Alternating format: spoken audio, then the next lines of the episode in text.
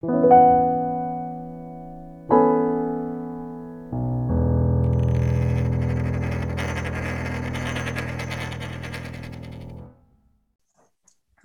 hallo und herzlich willkommen heute auch wieder zu Defi.jetzt mit der mittlerweile schon 48. Folge. Unser heutiges Thema Farming mit Philipp und dafür haben wir uns den Philipp vom YouTube-Kanal Progressiv Invest eingeladen. Hallo Philipp. Hi, schön, dass ihr mich eingeladen habt und schön, dass ich da sein darf. Schön, dass du kannst. Und äh, der Thor und der Ralf, die sitzen auch hier mit von der Partie und sind schon ganz heiß, äh, dich mit Fragen zu löchern. Und das Vorgespräch war schon sehr erfolgreich. Jetzt machen wir eigentlich eine Vorstellungsrunde. Der Tor mit seiner Lieblingsfrage: Wann hattest du denn deinen ersten Computer, Philipp? Uh, meinen ersten Computer hatte ich, ich glaube, da war ich elf oder zwölf. Also nicht zu, nicht zu früh. Und das war so ein Rechner, so ein alter grauer Stein mit Windows 3.1 oder Windows 3.11 drauf. Und ich kann mich erinnern, genutzt habe ich den hauptsächlich äh, zusammen mit meinem Papa. Wir haben äh, solche Spiele gespielt. Zwei Spiele haben wir gespielt. Vor allem ein, das eine war Prince of Persia, kann ich mich erinnern. Und das andere war sowas mit einer Ameise, wo man so Steine umwerfen musste und dann so ein Rätsel, im Endeffekt ein Rätsel lösen, bis man alle Steine mit einem Stoß wie Domino umstoßen konnte. Die zwei Sachen habe ich da hauptsächlich drauf gespielt und ja, dann später kamen bessere Computer. Ja. Okay, äh, ja, Philipp, äh, wie ist denn eigentlich dein Krypto-Werdegang? So, also wie bist du dazu gekommen? Seit wann interessierst du dich dafür? Ja. Und welche besonderen Erlebnisse hast du mit Krypto so äh, gehabt? Also tatsächlich, mein Einstieg bei Bitcoin äh, war tatsächlich ganz interessant, äh, ist eine, eine coole kleine Geschichte eigentlich. Also für mich selbst ist es immer wieder interessant, dass ich das damals so gemacht habe. Und zwar, ich habe in 2016 diese Serie geschaut, Mr. Robot. Und Mr. Robot, ja, da geht es um so einen Hacker und so weiter. Und es gibt eine Szene, ich glaube in Staffel 2 oder so, wo der im Knast ist. Und da sagt einer der Häftlinge zu ihm oder er gerät in irgendeinen Streit oder so und einer der Häftlinge sagt zu einem anderen Häftling, hey, du schuldest mir noch 300 Bitcoin oder so, sagt er zu dem und dann will er dem, naja, Schaden zufügen. Wie auch immer, äh, an der Stelle, und ich hatte vorher schon mal irgendwann auch mal was mit Bitcoin gehört, dachte aber, das ist irgendein Spielgeld, ne, was die Leute halt irgendwie online benutzen.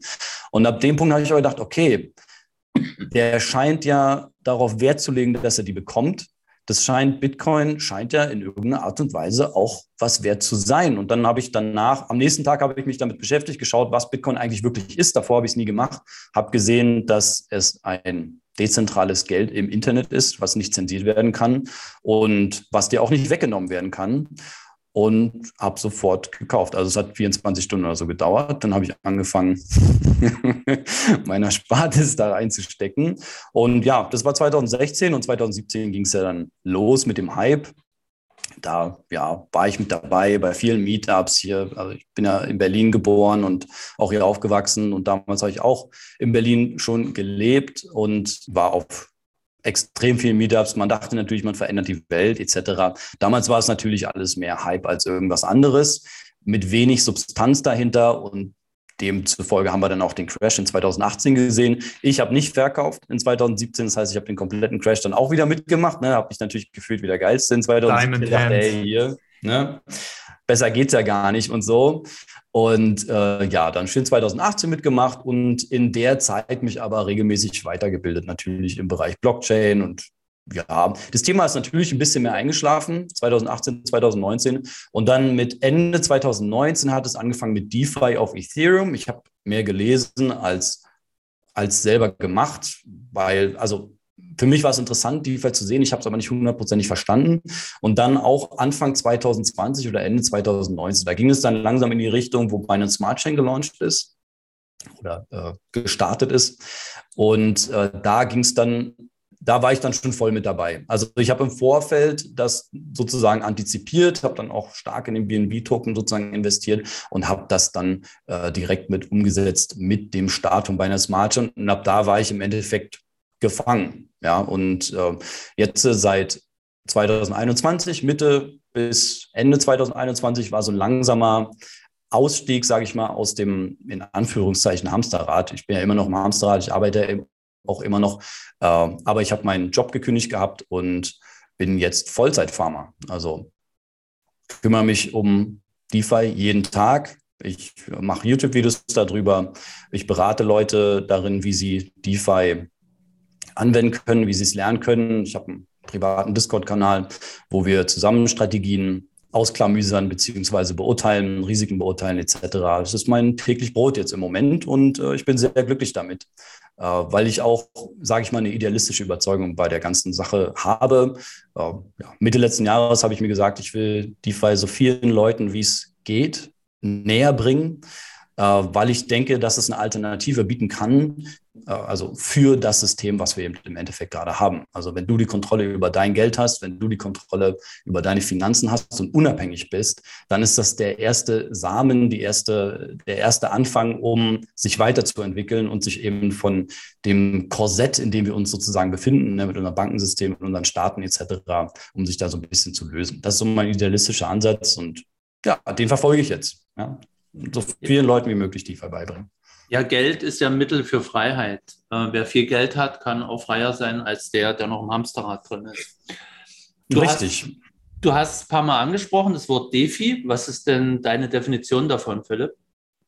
Ja, also DeFi ist natürlich ganz offiziell und ganz simpel die Interaktion mit dezentralen Geldmärkten. Ähm, das heißt, die Nutzung von Services auf diesen Märkten Klingt so gesehen abstrakt, aber man kann sich dann im Endeffekt so vorstellen, dass einfach das Konzept einer Bank oder das Konzept einer Börse auf Basis von Code, also geschriebenem Code und auf Basis von festgelegten Regeln funktionieren und demokratisch funktionieren. Für mich ist es natürlich auch ein Schritt, also für mich ganz persönlich ist es ein Schritt in eine finanzielle Freiheit, nicht in dem Sinne, dass man unabhängig ist, weil man so viel Geld hat, sondern man kann ohne zensiert zu werden, mit Märkten interagieren. Das ist ja jetzt teilweise nicht möglich. Also einen Kredit von der Bank zum Beispiel zu bekommen, äh, da guckt erstmal ein Bankberater drauf. Ich kann ganz einfach meine Bitcoin irgendwo hinterlegen und mir, was weiß ich, wie viel Kohle ausleihen, äh, sei es Millionen. Es, es funktioniert mit einem Klick. Und das, ja, meine Definition ist davon, dass das ein Schritt in eine finanzielle Freiheit ist. Stell dir vor, wir würden dir 1000 Euro geben. In ja. was würdest du das tauschen, anlegen oder was würdest du damit machen? Also äh, hier wäre prinzipiell natürlich erstmal die Frage zu stellen, diese 1000 Euro, darf ich die nur im Bereich DeFi und Krypto anlegen oder also, und, und was ist der Hintergrund davon? Man kann ja nicht einfach sagen, ja, hier 1000 Euro und mach mal was draus, sondern wie ist der Hintergrund von demjenigen, der aus diesen 1000 Euro was machen möchte? Wer ganz am Anfang steht, dem würde ich auf jeden Fall sagen, okay, nimm dir einen kleinen Teil davon, spiel ein bisschen, also wenn wir jetzt über DeFi sprechen, dann würde ich sagen, nimm 200 Euro davon und spiel damit rum. Das heißt, teste aus, probiere alles aus, was dir über den Weg läuft. Passt natürlich immer ein bisschen auf bezüglich Risiken, aber versuch das System zu verstehen. Und 800 Euro kannst du von mir aus nehmen und als Geld, als wirkliche Geldanlage benutzen, weil wenn wer am Anfang steht, hat das, die beste Anlage, die du halt tun kannst, ist dir Wissen anzueignen, um danach bessere Entscheidungen zu treffen. Daher würde ich, wie gesagt, die 200 Euro würde ich dafür halt reservieren und sagen, gut, damit spielt man rum, die können theoretisch auch weg sein. Und die 800 Euro, ja, wenn danach nichts mehr dazu kommt, dann äh, auch da würde ich theoretisch sagen, das ist für manche Leute, also es ist, es ist viel Geld, das darf man ja nie, ähm, man darf ja nicht sagen, dass 800 Euro nicht viel Geld wären, aber es ist jetzt auch nicht so, dass man damit seine finanzielle Freiheit irgendwie erreichen würde. Daher kann man auch hier theoretisch Hop oder Top sagen, außer man, man investiert regelmäßig den Betrag. Dann würde ich sagen, splitte das auf in Bitcoin und äh, eventuell noch sogenannte Layer One Blockchains, ja, Blue Chips nennen die sich. Äh, auch im Kryptomarkt eben. Also abseits von Bitcoin kann man auch investieren, bin ich der Meinung. Und man fährt gut damit, sich mit den Coins der Top 10 zu beschäftigen oder der Top 15 und sich da dann ein gutes Projekt rauszusuchen. Ich bin großer Fan von Luna. Ich würde auf jeden Fall ein paar Luna davon kaufen. Eine sehr gute, sehr, sehr gute Antwort. Die 200 Euro empfehle ich allerdings nicht im Ethereum, auf der Ethereum-Blockchain zum Ausprobieren. Oh. Da ist nach zwei Transaktionen zu Ende. Äh, das ist eine, äh, ja, das ist klar. Ähm, ja, hätte ich äh, auf jeden Fall dazu sagen sollen. Es gibt inzwischen einfach genug Blockchains, um sehr, sehr viel auszutesten. Man muss auf Ethereum. Ich selber, ich habe bis jetzt, sagen wir mal, ich habe zehn Transaktionen maximal auf Ethereum ausgeführt. Den ganzen Rest habe ich auf alternativen Blockchains ausgeführt. Ja. Respekt. Respekt. Nur das Notwendigste. Das Bridging, ja. Gut, Philipp, du hast jetzt die 1000 Euro ausgegeben, aber welche Kryptoassets äh, findest du gut und warum? Luna hast du schon erwähnt. Kannst du noch ein bisschen genau. was sagen, warum und welche anderen noch? Bitcoin hast du auch erwähnt. Kannst du auch sagen, warum? Okay, also äh, Bitcoin ist natürlich äh, das, sage ich mal, das Urgestein aller dezentralen Währungen und es ist die einzige Währung, die wirklich dezentral ist. Ich würde es auch nicht hundertprozentig als Währung bezeichnen, sondern inzwischen ist es mehr sowas wie ein Wertspeicher.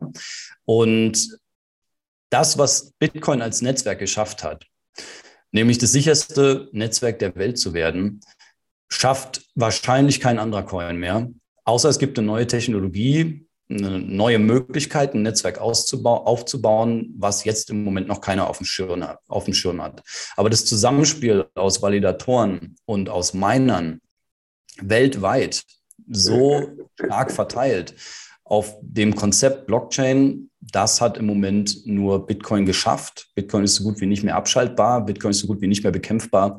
Daher ist es auf jeden Fall mein Nummer eins Anlageinstrument sozusagen. Ich muss auch zugeben, das meiste, dem, dem meisten Handel, den ich alternativ mache, also Investments, die ich jetzt in dem Bereich DeFi mache, etc., also abgesehen davon, mit seinem Geld zu arbeiten, sondern wirklich zu investieren und zu hoffen, dass der Coin irgendwie 10 oder 20x geht oder so, das mache ich nur, um mehr Bitcoin zu bekommen. Das ist alles. Also Gewinne werden in Bitcoin investiert, also reinvestiert. Und äh, da habe ich auch, das sage ich auch ganz offen, wenn mich Leute fragen. Ich sage immer, du, das, ist, das meiste ist in irgendeiner Art und Weise Schall und Rauch, also gerade Coins, äh, außer Bitcoin. Der zweite Coin, der, von dem ich, sage ich mal, sehr überzeugt bin, aber der auf jeden Fall Zentralisierungsprobleme hat, und habe ich auch gerade schon gesagt, ist Luna. Äh, bei Luna ist einfach nur, naja, Luna ist halt ein gutes Investment. Luna ist bei einer Million, Milliarde Coins gestartet und was mit Luna als Coin passiert ist, dass wenn ein Stablecoin ausgegeben wird, also ein, ein stabiler Token, der an den Wert eines Dollars gebunden ist, der, wird da, der entsteht dadurch, dass Luna verbrannt wird. Das heißt, wir haben hier es mit Deflation zu tun des äh, unterliegenden Wertes von Luna, also der Anzahl von Luna, die wird täglich weniger. Und inzwischen ist die Adoption dieses Stablecoins namens UST, äh, ursprünglich ist das Projekt von einem Koreaner gegründet worden, Do. Dieser UST ist inzwischen, inzwischen sind äh, 14,8 Milliarden UST im Umlauf und täglich werden es circa 150 Millionen mehr. UST wird wahrscheinlich der dominierende Stablecoin im Kryptobereich werden, weil er dezentral gebildet wird. Er funktioniert eben nur über einen Arbitragemechanismus, dieser Verbrennungs- und Entstehungsmechanismus durch Luna und ist dadurch ein sogenannter algorithmischer Stablecoin. Da kommt keiner hin und sagt, ich lege hier US-Dollar rein und dafür minte ich diesen Coin, so wie es zum Beispiel USDT, also Tether macht. Die nehmen ja US-Dollar an oder irgendwelche anderen Gegenwerte und minten dir dann, also Minting ist dieser Entstehungsprozess, minten dir dann den Coin und den kannst du dann auf der Blockchain verwenden. Nein, so ist es nicht, sondern UST entsteht nur über den Arbitrage-Effekt von Luna. Und das Interessante dabei ist auch, dass bei dem Projekt jetzt, es wurde eine sogenannte Foundation, also eine, ich weiß gar nicht das deutsche Wort dafür, eine Organisation gegründet, noch zusätzlich, nicht Stiftung. die, ja, sowas wie eine Stiftung, genau. Äh, sowas wie eine Stiftung gegründet, die kauft mit den Luna, die sie eben als Wert bei sich in der, ähm, die sie, die sie bei sich die sie überschrieben bekommen hat, sozusagen von dem, von dem Gründer, äh, von der Gründerorganisation, kauft im Moment Bitcoin ohne Ende, um UST mit Bitcoin teilweise zu hinterlegen. Also sie haben inzwischen 2,4 Milliarden äh, US-Dollar im Wert von Bitcoin auf der Bilanz. Natürlich wird das Ganze dann erst richtig dezentral dann funktionieren, wenn du dann zum Beispiel auch deine UST gegen die Hinterlegung, also gegen die Reserve, es ist ja dann sozusagen die Reserve für diese Währung, eine Wertreserve, wenn du die dann dezentral einfach über einen Smart Contract theoretisch auch eintauschen könntest. Das heißt, ab dem Zeitpunkt kann UST niemals unter diesen fraktionellen Wert der Bitcoin, die dahinter liegen, fallen. Ähm, insgesamt ist das Projekt inzwischen so groß und so gut durchdacht, dass ich davon sehr überzeugt bin. Ja, also seit letztem Juni habe ich das entdeckt und äh, bin mehr und mehr überzeugt. Und natürlich andere gute Token. Also es gibt gute Blockchains, auf denen dezentrale Finanzen gut funktionieren. Zum Beispiel Avalanche ist eine von denen, wo ich denke, die wird auch noch eine Weile existieren. Die bietet eine gute Alternative. Der Token davon ist AVAX. Ähm, kann man auch sich mal ins Auge fassen, ist aber nichts, sage ich mal, bahnbrechendes, wo ich sagen würde, hey, das ist jetzt äh, besonders super und so. Und, ähm, Philipp, eine Frage. Du hast ja vorhin gesagt, dass äh, Luna nicht ganz so äh, dezentral, wie es eigentlich sein sollte, ist. Ja. Kannst du allen äh, Zuhörern, Zuschauern mal das Governance-Modell von äh, Luna erklären? Ja, das Governance-Modell ähm, funktioniert über ein Proof of Stake. Das heißt, äh, was wir bei Bitcoin ja haben, ist ein Proof of Work-Modell. So werden Transaktionen im Netzwerk validiert. Bei Luna haben wir den Proof of Stake-Mechanismus. Das bedeutet, dass es Validatoren im Netzwerk gibt, die eine bestimmte Anzahl an Luna haben müssen. Die ändert sich ständig, weil es validieren nur die Top 130 Validatoren im Luna-Netzwerk um äh, Transaktionen zu validieren. Daher haben wir aber auch eben, wie gesagt, diesen Hang zur Zentralisierung, weil 130 Validatoren für ein Netzwerk, was inzwischen eine Marktkapitalisierung von über 20 Milliarden hat, also ab, ne, UST ist ja nur das eine, Luna ist ja das einzige, der, der eigentlich, eigentliche Marktkapitalisierung äh, ist natürlich etwas, was man jetzt nicht wirklich als dezentral bezeichnen kann. Abgesehen davon hat man natürlich auch immer noch die Frage, wer entwickelt denn an der Blockchain? Wer entwickelt denn an der Blockchain-Technologie? Ne, bei Bitcoin sind das Entwickler, die haben gar keinen richtigen Einfluss auf den Code. Es gibt diese äh, Core-Entwickler, die eben ähm, ja, äh, aufpassen, dass der Code von Bitcoin relativ sauber bleibt, etc. Die können aber nicht einfach jetzt abstellen und sagen, ja, okay, die Blockchain, die stellen wir jetzt irgendwie ab. Theoretisch kann die Terra Foundation, die hinter dem also Terra Labs Foundation heißen die, glaube ich, äh, die hinter der ganzen Blockchain steht, die können theoretisch, wenn, wenn die nicht weiter an dem Code von der Blockchain arbeiten und die Blockchain auf einmal stoppt wegen irgendeines Fehlers, dann hängt alles an denen. Und das ist keine dezentrale Lösung. Das sehen wir auch bei anderen Blockchains. Ne? Wir haben es regelmäßig gesehen bei Solana zum Beispiel, das ist auch eine Blockchain. Da hatten wir letztes Jahr mehrere Ausfälle über mehrere Tage. Da war die Blockchain einfach Stopp und da musste erstmal ein Upgrade von der, ich weiß gar nicht, wer da das, die, die, die, den Blockchain-Code betreibt, aber sagen wir mal Solana Foundation. Äh, von denen musste ein Upgrade kommen. Und solange das nicht kam, hat überhaupt nichts funktioniert. Und da sind wir die Probleme eben bei dieser, bei der Dezentralisierung. Deshalb unterscheidet sich eben auch alles von Bitcoin. Ja, die Frage ist ja, äh, weil wir haben dezentrale Finanzen bei uns im äh, Name des Podcasts. Äh, ja. Wann ist denn äh, dezentral wirklich dezentral, deiner Meinung nach? Mhm. Also eine wirkliche Dezentralität kann man bei dezentralen Finanzen, außer bei Bitcoin, eben wie gesagt nicht garantieren. Aber für den Nutzer, und darauf bezieht sich Decentralized Finance oder eben dezentrale Finanzen. Für den Nutzer werden Transaktionen eben nicht zensiert. Man kann teilhaben an Märkten, ohne dass jemand weiß, wer du bist und ohne dass du deinen Gegenpart kennst oder dein, also dein, dein, der, mit dem du interagierst, denjenigen kennst du nicht. Marktplätze oder auch Börsen sind öffentlich zugängliche äh, Plattformen, deren Code öffentlich eingesehen werden kann, deren Transaktionen, die darauf statt werden, äh, stattfinden, öffentlich eingesehen kann, deren Kontrakte, die dort eben bestimmte Prozesse abbilden, öffentlich eingesehen werden können und jeder kann daran teilhaben. Das ist halt die Dezentralität, die für den Nutzer dabei entsteht.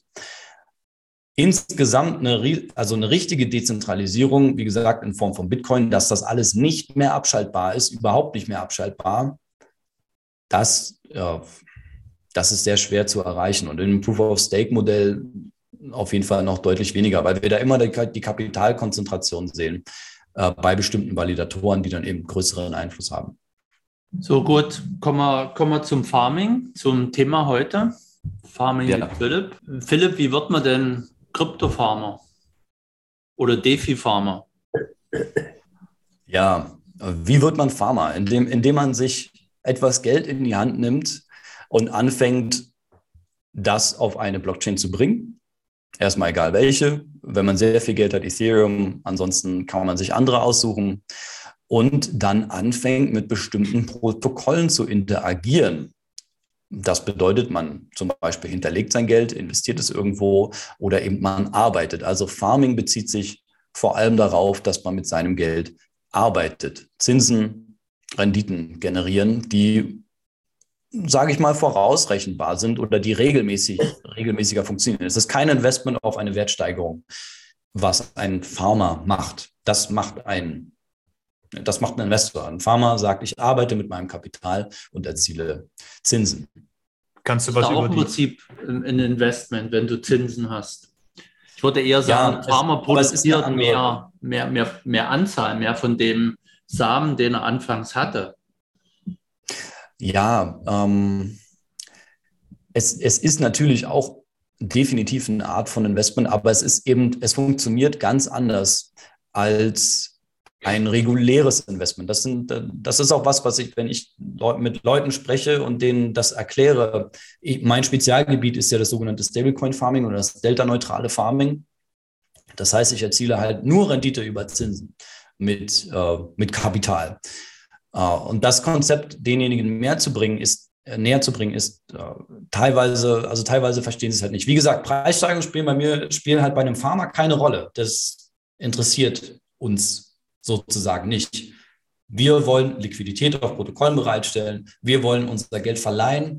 Wir wollen bestimmte Mechanismen anwenden, um unsere Rendite zu maximieren. Das funktioniert teilweise über Hebel, über Looping, ja, oder also über das, das kann ich nicht auf Deutsch, weiß ich nicht, wie ich es auf Deutsch sagen soll. Ähm, also das Wiederholen der, der, der, der Taktiken, oder? Genau. Also das Looping ist ja im Prinzip nur das Layer, also das nochmal drauflegen des Gleichen.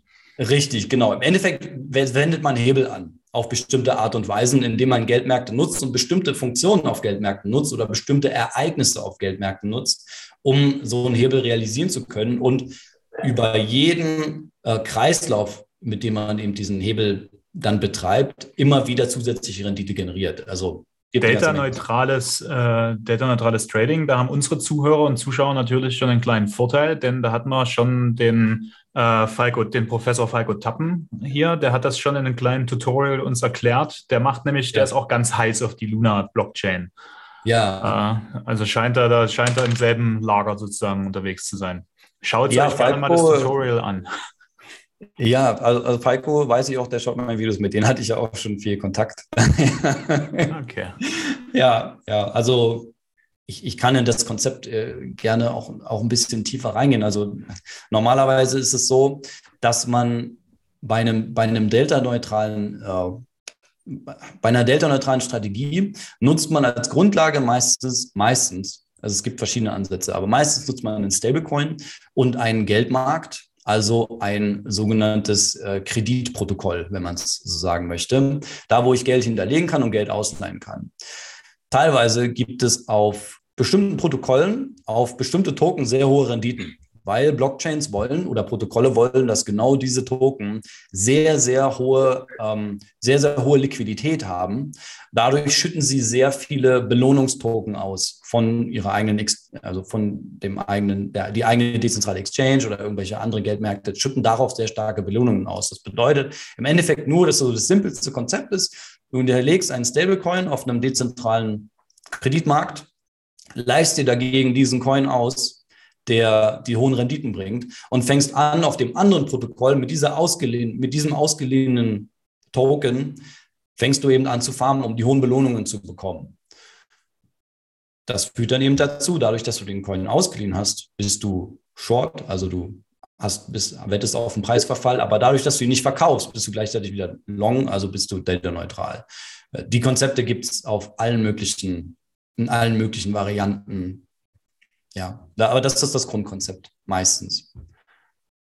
Es gibt natürlich auch sowas noch wie Basis Trading. Äh, das bedeutet, man geht long und short auf einem Derivatemarkt, äh, wovon es inzwischen auch sehr viele auf äh, Blockchains gibt und ist auch etwas, was ich betreibe, um die sogenannten Funding Rates. Also man bekommt teilweise, wenn man auf Derivatemärkten unterwegs ist, dann bekommt man je nachdem, was der Markt eben glaubt, das hat natürlich noch ein bisschen komplexere Hintergründe, dann eben, weil da ähm, durchgängige Futures gehandelt werden. Tut mir leid für, für den Anglizismus hier die ganze Zeit. Ähm, je nachdem, was der Markt glaubt, werden eben Renditen ausgeschüttet dafür, dass du das Gegenteil von dem machst, was der Markt glaubt, damit sich eben der Preis auf dem Protokoll nicht zu so stark von dem eigentlichen Preis des, äh, des Wertes wegbewegen, also des Tokens. Ja, und das heißt, du kannst auf einem Protokoll, kannst du, gehst du long, du kaufst den Coin und kriegst darauf vielleicht eine Rendite, aber wenn du auf irgendwo anders short gehst, kriegst du darauf vielleicht eine sehr hohe Rendite. Und dann hat man im Endeffekt ein Delta, eine Differenz, die für dich dann eben der Profit ist. Obwohl du, dir ist es völlig egal, was der Coin macht. Es geht dir nur darum, diese Funding Rates zu farmen. Naja gut, ähm, mal eine ganz komische Frage. Ähm, wie wäre ich am besten Farmer, indem ich Trecker fahren lerne oder äh, was meint der Farmer hier eigentlich? Ähm, also was man hier farmt, sind Renditen auf Token.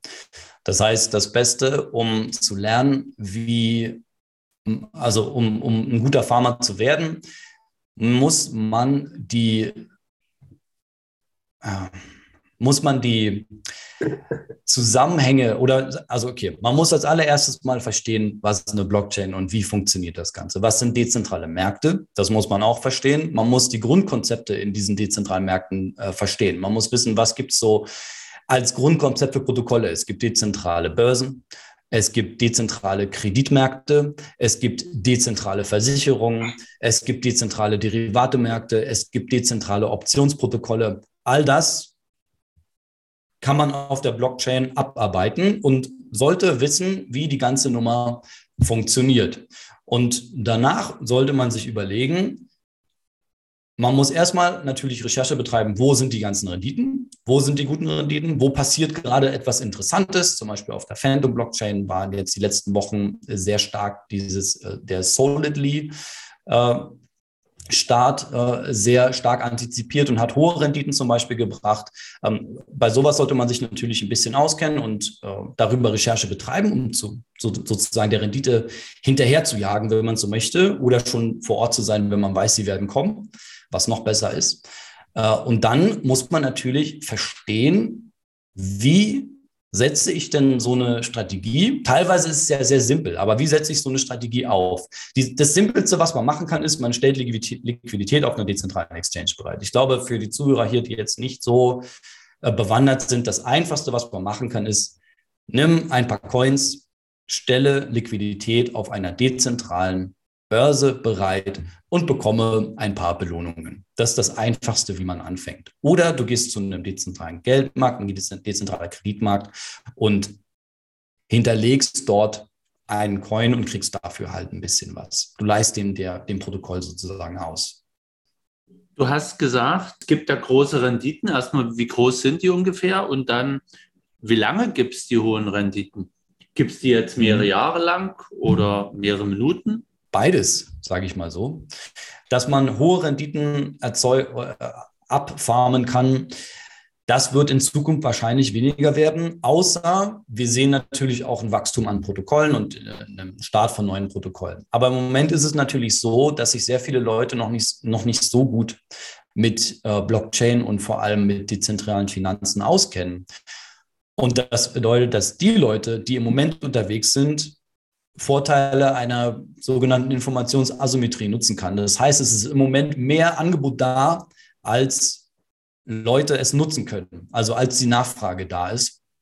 Das heißt, im Moment sind die Renditen höher. Je mehr Leute in diesen Bereich reinströmen, je mehr verteilt sich natürlich das Kapital, die, die, je mehr verteilen sich auch die Belohnungen auf einen immer höheren Betrag an Kapital, der eben hinterlegt wird. Daher wird das nicht äh, ewig so bleiben. Und natürlich haben wir auch die Effekte, dass wir ja, sogenanntes, ich nenne es immer Vampir-Farming, ganz oft sehen, was ich auch natürlich betreibe. Wenn ein Protokoll neu launch, äh, neu startet, dann sind die Renditen am Anfang sehr hoch. Wenn du schnell dabei bist, kannst du für ein paar Tage ein paar tausend Prozent, also aufs, aufs Jahr gerechnet, mitnehmen. Und dann gehen sie sehr schnell wieder runter und dann zieht die Horde weiter. Also die Pharma, so wie ich. Die Heuschrecken. Ziehen dann weiter, wenn die Renditen nicht mehr, genau, wie Heuschrecken. Wenn, da, wenn, wenn die Rendite nicht mehr, äh, nicht mehr gut genug ist. Das ist natürlich zum einen könnte man die Schuld den Farmern da geben, zum anderen ist es aber auch so natürlich, dass die Protokolle dann ihre eigene Struktur nicht gut überdacht haben. Also es gibt keinen Anreiz, den Token zu halten. Das heißt, du farmst den, verkaufst den, reinvestierst, haust wieder ab. Das war's. Dann gehst mit dem Profit wieder raus. So eine Sachen dauern teilweise manchmal nicht mehr als sechs Stunden oder so. Und dann bist du schon wieder weg. Äh, aber im Schnitt sind es so ein paar Wochen. Äh, DeFi oder Farming heißt nicht passives Einkommen. Das möchte ich mal hier auf jeden Fall als, klares, äh, als, als klare Aussage determinieren. Im DeFi, unter, in DeFi unterwegs zu sein, heißt nicht, passives Einkommen generieren zu können. Das heißt, einmal irgendwo was hinterlegen und danach kümmerst du dich nicht mehr drum. So ist es nicht. Es sei denn, es ist jetzt bei AV oder so, ne? Also bei diesen Richtig. großen Landing Markets, die du da schon auch schon angesprochen hast, wo es, glaube ich, auch in den ersten Videos bei uns ein Tutorial dazu gab. Da, mhm. da kann man auch, also da, da wird der, wird der Token-Auswurf bzw. der Tokenpreis derjenigen Protokolle, die den Token ja ausgeben, was du ja gesagt hast, nicht so schnell verwässert, sozusagen. Das, ja. deswegen, deswegen zieht er ja so schnell weiter, weil die Renditen halt so hoch sind, weil der Token selber noch am Anfang nichts wert ist. Der Tokenpreis des Protokolls, in dem, dem Geld angelegt wird, steigt, weil die Nachfrage, weil überall der Tokenname gehypt wird. Äh. Die Farmer kriegen ihre großen Renditen dadurch ja auch, dass der Preis mitsteigt. Äh, ja, und die Protokolle, wie du sagst, ob, hoffentlich. Mhm. Ansonsten bist du zu spät dabei. Äh, das ist richtig. Und dann ähm, verbessert das Protokoll halt seine, seinen eigenen Token und dann, da, aber da ist man hoffentlich dann schon weg, wie du es dann halt sagst. Also viel Erfolg richtig. an alle, die dieses Rodeo reiten können. Richtig. Also hier möchte ich auch gerne nochmal die Unterscheidung treffen zwischen Nutzung dezentraler Geldmärkte und dem Farming selbst. Also ich verdiene eben sozusagen mein Geld damit, äh, solche Methodiken anzuwenden. Aber solche Protokolle wie Aave zu nutzen, das, dazu musst du kein Farmer sein, sondern ja. es kann auch sein, du besitzt einfach irgendwelche Bitcoin oder irgendwelche Ethereum und sagst, du willst jetzt aber dir gerne Immobilie leisten und du hast ziemlich viel Kapital da drin und du willst das Kapital aber auch nicht verkaufen. Also ja. du, du glaubst weiterhin an Blockchain und in zehn Jahren wird Bitcoin vielleicht zehnmal so viel wert sein. Vielleicht ist das so, vielleicht auch nicht. Dann kannst du zu Aave gehen hinterlegst dort deine Bitcoin, leist dir den entsprechenden Betrag an Stablecoins aus, schickst das rüber irgendwo, wo du es auszahlen kannst und kaufst ja von deiner Immobilie. Dann bist du kein Farmer, du nutzt aber die, dezentrale, die dezentralen Märkte, du hinterlegst deinen Bitcoin als äh, Wert, als äh, Kollateral und nutzt dann das Kapital für irgendwas anderes. Das kannst du ja tun. Ja, ja. ja aber ansonsten gehe ich mit, das ist, das ist harte Arbeit. Also es ist im Prinzip, man ist immer auf der Jagd. Du bist ja immer, musst ja immer auf der Jagd sein nach, nach den neuesten Protokollen. Immer das, wo, wo gerade was neu aufmacht, da sind halt die Renditen da, weil eben die Liquidität gebraucht wird. Um was ja. anderes, die, die, die Farmen nehmen sich am Ende auch nur gegenseitig immer die Liquiditäten weg, bis sie Richtig. eben gerugpult oder einfach gehackt werden. Richtig. also äh, da, das ist natürlich äh, leider so, beziehungsweise was heißt leider? Für mich ist es ja ein guter Fall, ja. dass die, äh, dass die ganzen verschiedenen Blockchains schon um die, um die Liquidität kämpfen.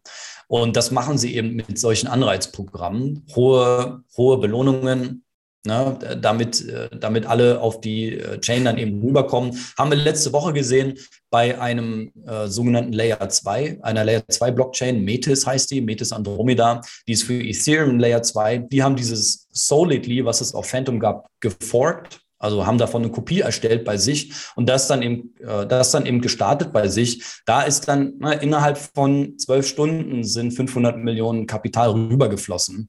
Äh, die das eben abgefarmt haben. Klar, ich war da auch dabei und äh, so versuchen die Chains dann eben sich das reinzuziehen, ja, die, ja. die, äh, die Liquidität, weil alle wollen eine hohe Liquidität haben, weil dann macht es die Chain ja attraktiv. Kommen wir nochmal zurück zum Begriff Farming. Kannst du es ganz kurz in einem Satz erklären, was Farming ist? Ja, Farming bezieht sich auf das Arbeiten mit Kapital in dezentralen Märkten und der Erzielung von Rendite durch Zinsen. So würde ich das in einem Satz zusammenfassen.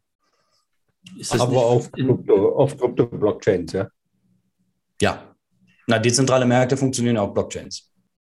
Die Frage ist jetzt aber im Prinzip, ist es ja so, du borgst dir was und mit dem Geborgten, das investierst du wieder irgendwo anders, um dir dann wieder was zu borgen. Das ist ja so Teilweise, muss nicht unbedingt so sein. Muss also, nicht so sein? Nee, theoretisch nicht. Theoretisch kannst du auch einfach auf eine, also wir sind jetzt bei Farming, oder? Oder ja, hast du eine? Ja. ja. Äh, theoretisch kannst du ja auch ganz einfach sogenanntes Stablecoin-Farming betreiben. Das heißt, du suchst immer die besten Renditen irgendwo auf irgendeiner Chain, wo im Moment ein Protokoll frisch startet oder nicht ganz so frisch ist, aber immer noch gute Renditen anbietet. Und dann schiebst du deine Stablecoins eben auf diese Chain, bildest einen sogenannten Liquidity Pool Token, also du hinterlegst ein, ein Hierzu muss man vielleicht ganz kurz sagen, wie funktionieren dezentrale äh, Börsen. Äh, die funktionieren nicht über sogenannte Market Maker und Orders, also äh, Bestellungen von Käufen, die irgendwo reinkommen, über ein sogenanntes äh, Orderbuch, sondern sie funktionieren über Pools. Das heißt, dass du eben eine, dass du eben Liquidität bildest in einem Pool, der zwei Seiten hat. Auf der einen Seite ist der eine Coin, auf der anderen Seite ist der andere Coin. Und innerhalb dieses Pools kann ausgetauscht werden. Also wer auf der einen Seite was wegnimmt, muss auf der anderen Seite was reinpacken. So ändert sich halt ständig das Verhältnis dieser Pools. Und bei Stablecoin-Pools ist es so, dass auch diese immer zwei Seiten haben und du dann eben deine Liquidität, du brauchst dann natürlich zwei unterschiedliche, zwei unterschiedliche Stablecoins normalerweise, dass du diese dann einfach äh, in diesen Pool packst und dann stakest, so nennt sich das. Dann, also es sind immer zwei Schritte, die man machen muss. Erst den LP-Token bilden und danach den LP-Token staken und dann bekommt man eben die Belohnungen ausgeschüttet. Teilweise sind die auch noch relativ hoch, teilweise nicht. Kommt ganz drauf an, was das für ein dahinterliegendes Protokoll ist und wie stark es genutzt wird. Weil die Renditen setzen sich immer aus zwei Sachen zusammen. Zum einen die sogenannten Trading Fees, also die Gebühren, die Leute bezahlen dafür, dass sie deinen Liquiditätspool nutzen, also einen Tausch machen, einen Swap. Und das zweite sind natürlich die Belohnungen, die vom Protokoll ausgeschüttet werden, wenn du diesen LP-Token stakest. In dem Moment äh, sagt das Protokoll, gut, du legst die Liquidität bereit, das belohne ich, weil ich will ja, dass du auch bleibst und nicht gleich wieder gehst. Und deshalb kriegst du den Token ja ausgeschüttet. Daher setzen sich Renditen immer aus zwei, äh, aus zwei unterschiedlichen Stand Bestandteilen zusammen. Das mit dem Staken ist im Prinzip so zu verstehen, ich habe jetzt, äh, ich gebe geb jetzt Geld, zwei Währungen in den Liquiditätspool rein, in beide Seiten, kriege dafür ja. eine Quittung und die Quittung ja. hinterlege ich bei irgendeinem Verwalter, das ist das Staken, und kriege dann dafür eine Belohnung. Also für den Nachweis, Richtig. dass ich da drüben in der realen ja, Welt also, zur Verfügung gestellt habe, kriege ich bei der Administration äh, meine Vergütung. Ja, das ist gut erklärt. Äh, das passiert natürlich auf demselben Protokoll. Mhm. Normalerweise staked man seine LP-Token nicht auf ein. Na doch, das macht man genau. auch teilweise. Manchmal ist es so, manchmal ist es nicht so. Oft ist es aber auf demselben Protokoll. Und dadurch kommen, bringen die Protokollbetreiber eben die Incentiven heran durch das eigentliche Staken dann. Da kommen dann ja die Gebühren zusammen. Richtig. Da kommen die eigentlichen Renditen, äh, da kommen die eigentlichen Renditen rein. Das heißt, diesen Schritt sollte man auch nie vergessen. Äh, das ist ein klassischer Fehler, den viele Anfänger auch machen. Die bilden dann den RP-Token und denken sich, oh, jetzt kriege ich hier gute Rendite. Mhm. Ist aber nicht so, denn die eigentliche Rendite wird meistens durch die äh, Belohnungen eben erzeugt. Was man sowieso schon deswegen machen muss, wenn man jetzt eben nicht zwei Stablecoins miteinander äh, zur Verfügung stellt, sondern eben zum Beispiel ein Stablecoin in Ethereum, um sich wenigstens etwas gegen das, äh, wie war es, das Impermanent, gegen das Impermanent Loss wenigstens etwas abzusichern. Ja, auch wenn es nicht. Ja, das ist richtig. Also ich habe natürlich, also ich habe sehr, ich habe viele Rechner, ähm, die ich natürlich auch benutze. Also hm. habe ich mir, ja, also in einer kleinen Excel-Liste. Unter meinen Videos kann man da auch einen Link äh, mal zu finden, wo man sich das mal ausrechnen kann. Ich habe immer mit drin, wie lange muss man, wenn man einen äh, LP-Token bildet, wie lange muss man ungefähr bei gleichbleibender Rendite, nicht ungefähr, wie lange muss man bei gleichbleibender Rendite in einer Farm drin bleiben, um das Impermanent Loss Risiko bei einer Preissteigerung von 100 Prozent zu neutralisieren. Bei 100% Preissteigerung von einer Seite des LP-Paares, also des Liquidity Pools, hat man einen Permanent Loss von 5,72 Prozent. Das heißt, darauf, man hat, man muss eine gewisse Zeit auf jeden Fall in der Farm drinbleiben, bis man diese 5,72 Prozent eben abgesichert hat. Äh, das ist etwas, was ich immer berücksichtigen würde, wenn ich LP-Token bilde oder wenn ich Liquidität irgendwo bereitstelle, wenn das volatile Währungen sind oder volatile Token, dann spielt Impermanent Loss eine relativ große Rolle.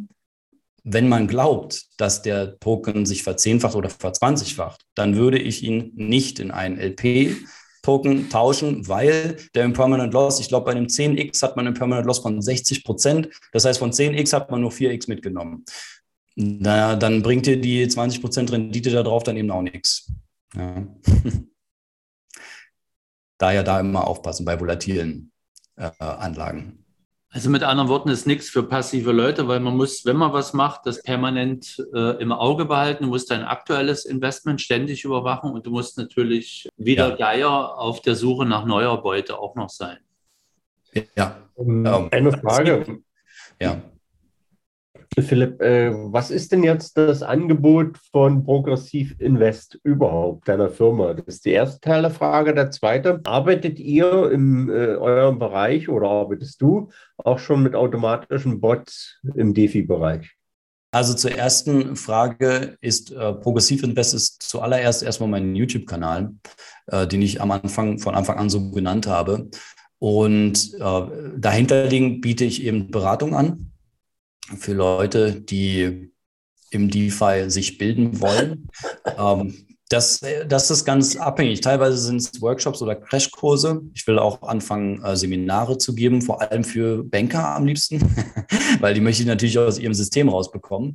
Äh, und äh, ja, das geht aber bis hin auch teilweise zu Kapitalmanagement. Also ich habe auch Kunden, mit denen ich eben aktiv an deren Portfolios arbeite, um Rendite zu erzielen äh, und dort eben aktiv zu sein. Die selber die Zeit nicht so richtig haben, da tun wir uns dann zusammen und äh, ja, äh, setzen Strategien um.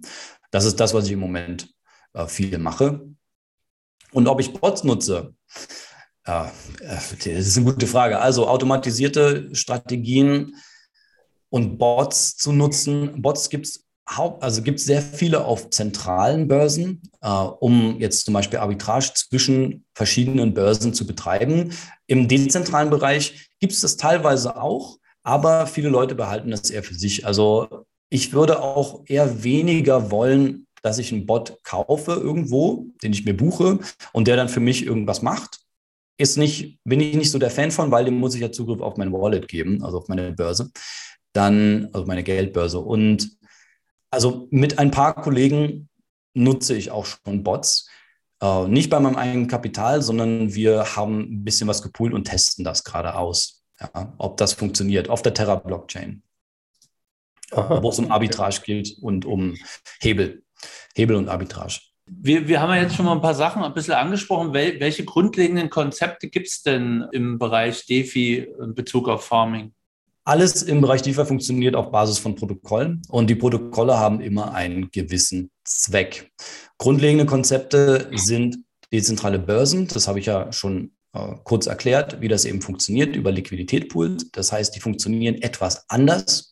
Und das zweite große Konzept ist eben das der dezentralen Geldmärkte, also der dezentralen Kreditmärkte wo Leute ihre Coins hinterlegen können und sich wieder andere Coins auslegen können.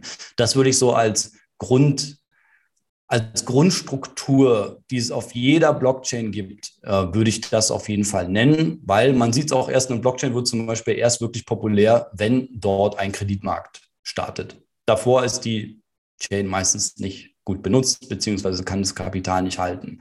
Ein Kreditmarkt führt immer dazu, ein großer zumindest wie Aave, führt immer dazu, dass mehr Kapital auf der Chain existiert und auch bleibt. Also hinge, äh,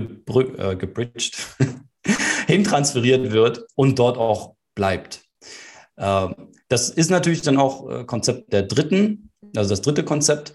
Man bleibt ja normalerweise nicht auf einer Chain, sondern man muss zwischen den verschiedenen Chains seine Token hin und her transferieren. Äh, inzwischen leben wir in so einem sogenannten äh, Multi-Chain äh, Ökosystem. Ja, und also allein ich bin auf sechs oder sieben verschiedenen Chains ständig unterwegs.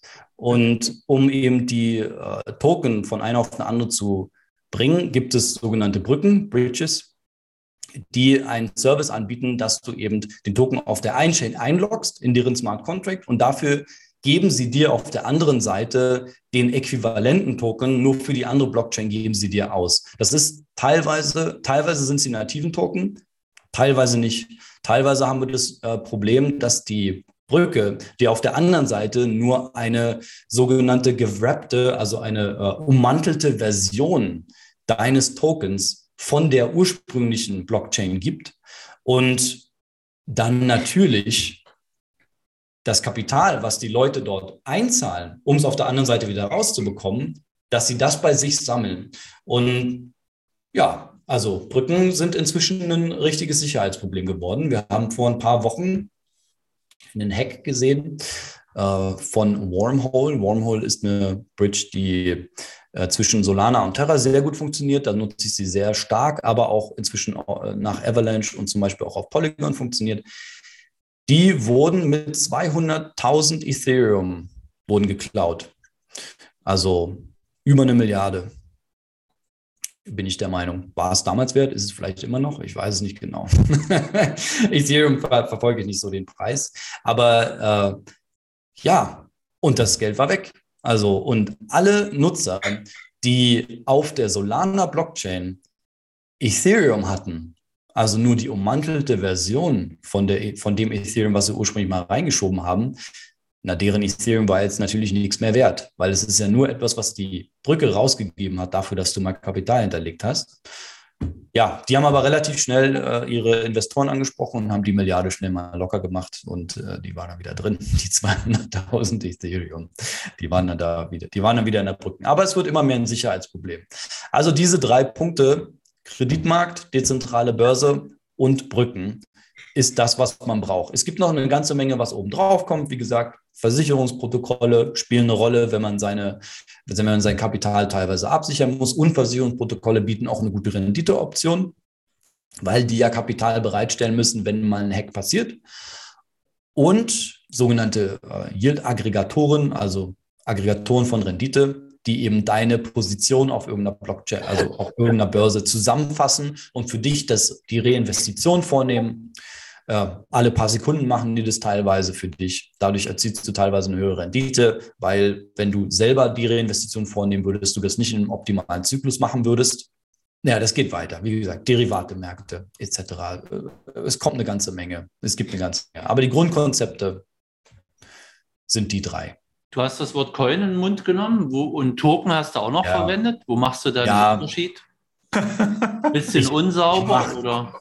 Ja, ich mache nicht wirklich einen Unterschied dazwischen. Äh, da, da bin ich in meiner Aussprache unsauber. Ich will nur teilweise nicht immer Coin und immer Token sagen.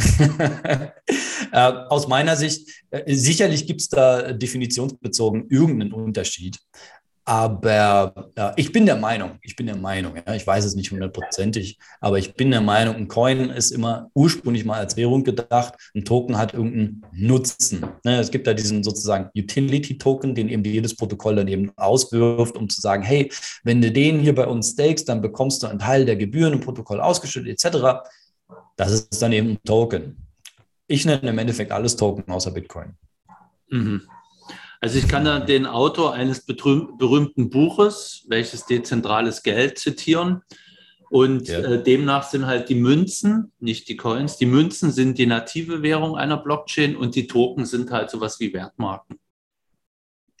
Ja, okay. Und, und Token sind. Oh, macht, Token, macht, einen, macht hm. Sinn.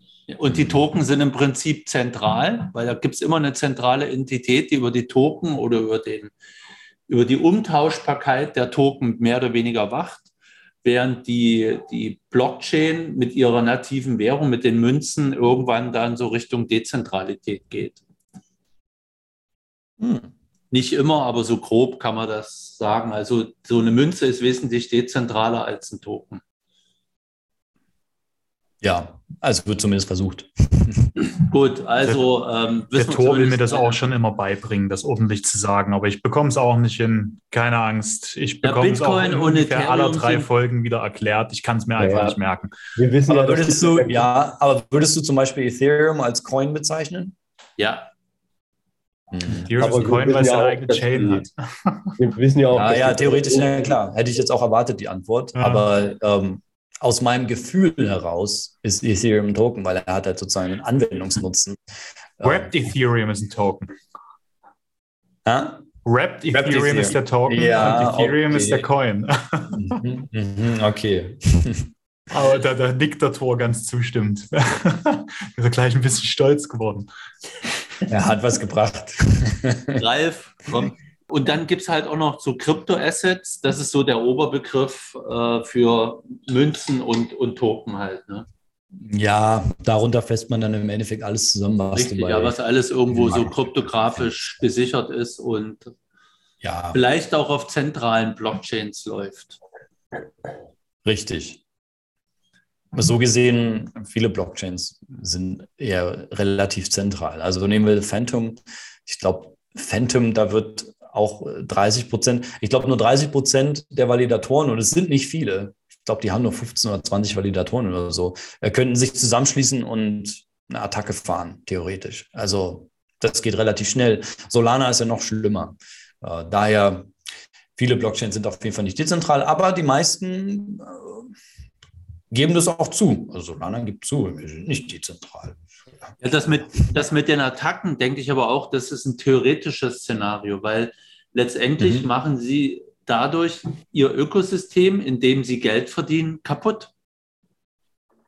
Ja, das ist richtig. Das, äh, man, man sagt ja auch immer, dass zum Beispiel, dass, der, dass das auch der Grund theoretisch ist, warum jetzt auf Bitcoin zum Beispiel keine versuchen, niemand versuchen wird, eine 50 Prozent, eine 50 Prozent Attacke oder sowas zu fahren, weil ja der ganze Aufwand, der dafür notwendig ist, danach nichts mehr wert ist, weil die Bitcoin, die du dir dann halt geschickt hast durch die Attacke, na, das Netzwerk ist danach tot. Was willst du danach noch mitmachen? Aber äh, bei anderen Blockchains ist natürlich die Frage, dass da Konkurrenz herrscht und dass dann vielleicht durch Avalanche versucht wird, eine Attacke auf Solana zu fahren, weil die haben was davon, denn die ganze Liquidität, wenn der Hack durch ist und die Leute die Möglichkeit haben, ihre Liquidität wieder abzuziehen, dass sie es dann halt auch machen. Also den Anreiz gäbe es theoretisch. Ja, aber es funktioniert nur bei den Klonen. Ja, ja, nur bei den kleinen. Wo ein, ein Klon den anderen Klon hackt, aber letztendlich auf Ethereum können sie es nicht, nicht laufen lassen, können sich nur, sagen wir mal, diese, diese, diese zweitrangigen äh, Kopien, die können sich untereinander ein bisschen das Wasser abgraben. Richtig. Der Wettbewerb genau. momentan ist ja eher in der Funktionalität. Noch. Ja, ja, man versucht sich zu überbieten mit Transaktionen pro Sekunde etc. Aber äh, auch hier ist man teilweise noch in Kinderschuhen. Man merkt es ja immer, äh, es wird damit beworben, dass man zigtausende Transaktionen pro Sekunde umsetzen kann. Ja, hier Solana angeblich, angeblich bis zu 200.000 Transaktionen pro Sekunde. Ja, ständig ist es blockiert, das Netzwerk. Und genauso Phantom. Da passiert mal ein bisschen mehr auf der Chain. Dann kriegst du gleich Transaktionen nicht mehr durch oder hast eine, äh, hast eine Gebühr für, für die Smart Contract Ausführung von 15 Dollar. äh, ja, also das ist nicht für mich Skalierbarkeit. Ja, damit wärmen sie immer alle. Sie wollen skalierbar sein. So, Mario, müsste auch mal wieder die letzte Frage stellen. Gibt es einen Zusammenhang zum Landing beim Farming, äh, Philipp? Also Farming ist ein Oberbegriff und Lending ist eine Möglichkeit, Farming zu betreiben. Also ne, ich kann ja eine Strategie umsetzen, dass ich zum Beispiel dieses sogenannte Looping betreibe. Also ich hinterlege Kapital auf einem Kreditmarkt, dann bin ich im Lending drin. Dann leihe ich mir auf der anderen Seite denselben Coin wieder aus und hinterlegen auf der linken Seite, also links meistens, auf, unterlegen, hinterlegen auf der Landing-Seite wieder und so weiter und so fort. So hebel ich den Einsatz. Und wenn es ein sogenanntes Distributionsereignis gibt, ein Distribution Event auf diesem Geldmarkt, das heißt, man versucht zu, äh, Kapital zu incentivieren, dass sie das Kapital angelegt wird auf dem eigenen Protokoll. Dann gibt es dieses Distributionsevent. Das heißt, es wird ein Token zusätzlich ausgeschüttet zu der zu zahlenden Rendite auf der Ausleihseite und zusätzlich auch noch auf der Hinterlegungsseite, also auf der Landing-Seite. Wenn das beides positiv ist, dann kannst du das natürlich lupen ohne Ende und dann ist man schnell mal auch bei ein paar hundert Prozent. Ja, wollte ich gerade fragen, wie oft kann man das rekursiv loopen? Nennst du das? Mhm. Ist das begrenzt oder äh, mhm. ist das, äh, hat das Laufzeitbegrenzung oder solange wie das nur noch gilt? Oder gibt es dort auch äh, rückwärtige Auflösungen, dass das irgendwann in sich zusammenfällen könnte? Konzept, Konzept Kreditmarkt und Konzept Looping ist äh, inzwischen tausende Male wurde das umgesetzt. Fällt das irgendwann in sich zusammen? Naja, das Kapital wird halt abgezogen, wenn die Rendite nicht mehr hoch ist oder wenn die Rendite negativ wird. Das, äh, das ist auf jeden Fall, die Grenze liegt dann meistens so, wenn man aus seiner Position weniger als 20 Prozent rausholt, dann zieht man sein Kapital wieder ab. Also auf manchen Märkten ist es reguliert. Äh, auf Aave äh, Forks zum Beispiel ist das oft reguliert, äh, dass du das nicht unendlich oft mal machen kannst. Äh, meistens ist dann die Grenze bei vier oder fünf Mal oder so. Aber auf den meisten ist das unbegrenzt. Und du kannst es natürlich so oft machen, bis es sich nicht mehr lohnt. Also es ist die Frage, wenn du mit einer Million startest, dann lohnt es sich wahrscheinlich auch noch, wenn du am Ende noch 50.000 übrig hast, das auch nochmal zu lupen und nochmal zu lupen und nochmal zu lupen, lohnt sich eventuell. Wenn du kleineres Kapital hast, lohnt sich halt irgendwann nicht mehr, weil du musst ja für jede Transaktion auch wieder eine Gebühr bezahlen für den Smart Contract ja. etc. Das heißt, da hast du Reibungsverluste. Äh, je größer dein Kapital ist, je mehr kannst du theoretisch lupen. Begrenzt, also der Grund, warum es natürlich regelmäßig kleiner ist, ist, dass du natürlich einen sogenannten Kollateralfaktor hast auf jedem Lending-Markt oder Lending- und Borrowing-Markt. Das heißt, du kannst zum Beispiel nur für das Kapital, was du dir hinterlegst, nur 80 Prozent als Gegenwert maximal ausleihen. Und hier kommen wir halt dann gegen diese Null irgendwann. Ne? Wenn wir es zehnmal machen, dann haben wir, ich, ich weiß es nicht, wenn wir es achtmal machen, ne? dann haben wir nur noch äh, durch äh, das von meinem ursprünglichen Sprach durch 6,4 äh, und dann äh, sind wir bei einer sehr kleinen Summe irgendwann, weil ich immer wieder nur diese 80 Prozent reinvestieren kann. Und irgendwann ist da einfach die Grenze. Aber Looping ist ein sehr klassisches Konzept. Und auch sehr lukrativ. Man sollte immer die Marktpreisbewegungen trotzdem im, im Blick behalten. Ne?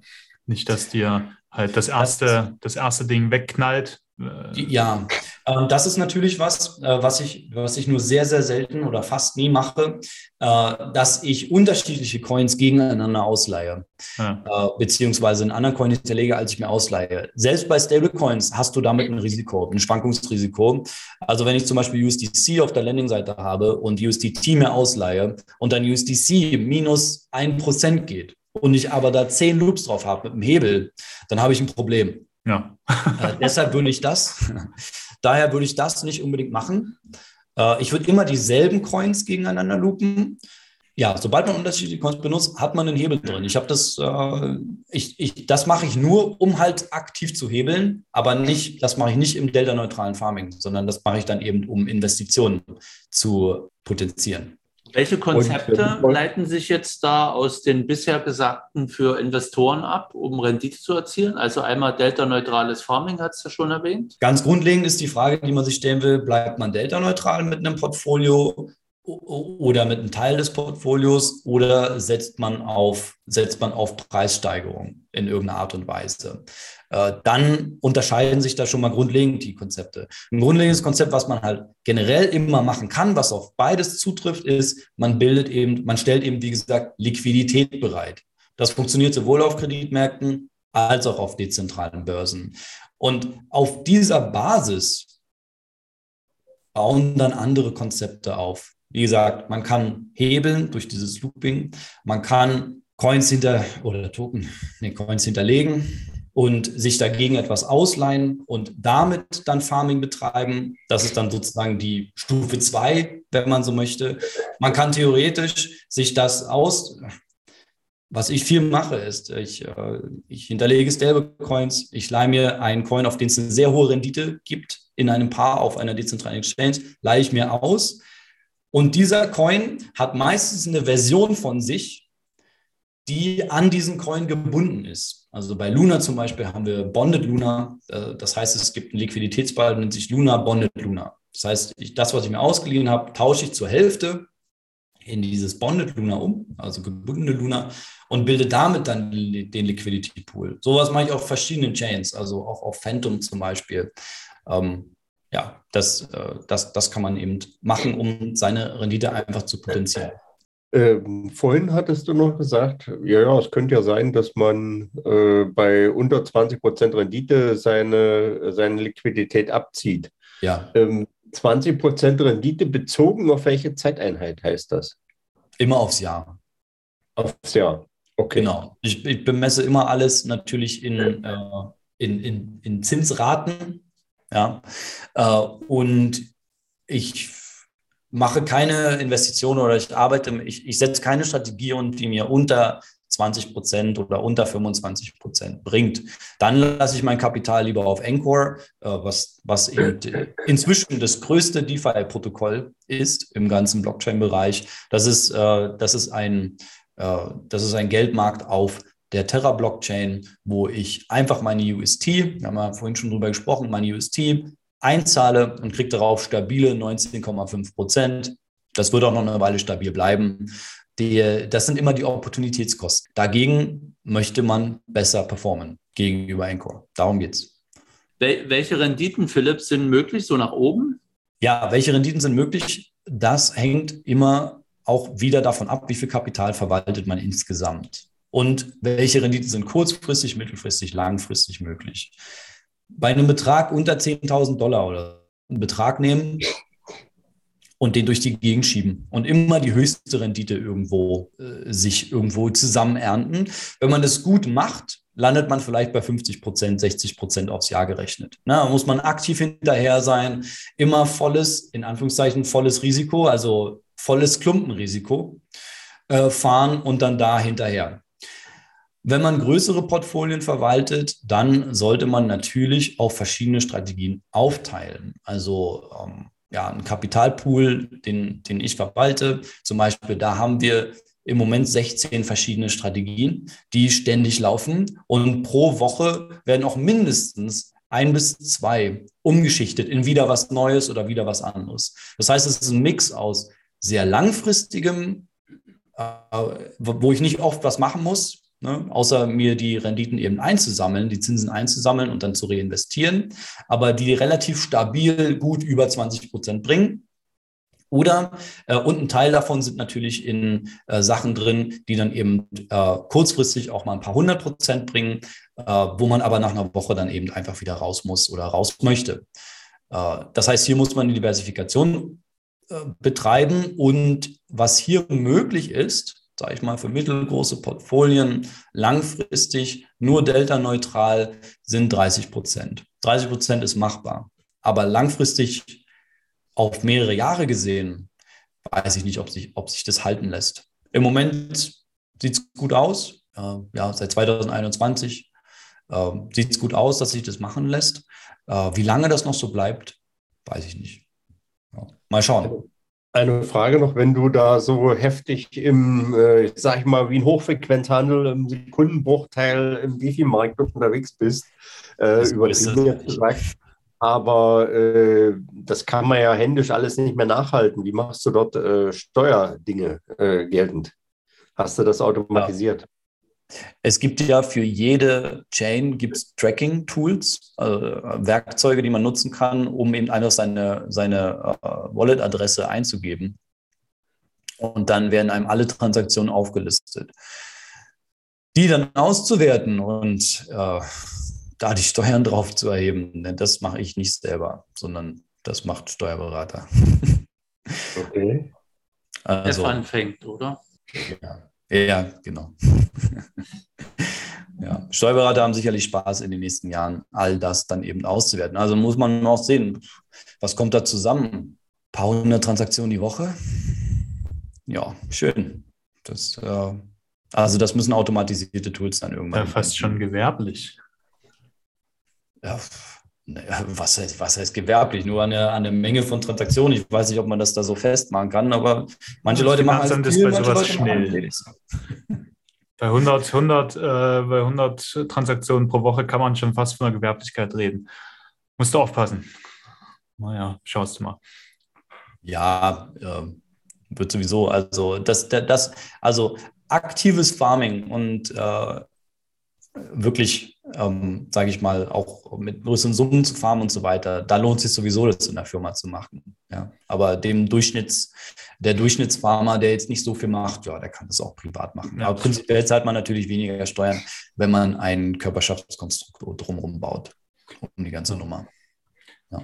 Aber apropos Finanzamt, apropos dem Ganzen, was schon ein bisschen gefährlicher klingt, Kommen wir zu dem richtig wichtigen Teil. Was sind denn die Risiken, wenn man Farmer ist? Man setzt sich, äh, und das ist, das ist das Interessante im, im DeFi-Bereich eigentlich. Man sagt ja immer, dass Blockchains dafür da sind, dass man ohne Vertrauen Kapitaltransaktionen mit anderen Parteien auf dieser Chain ausführen kann.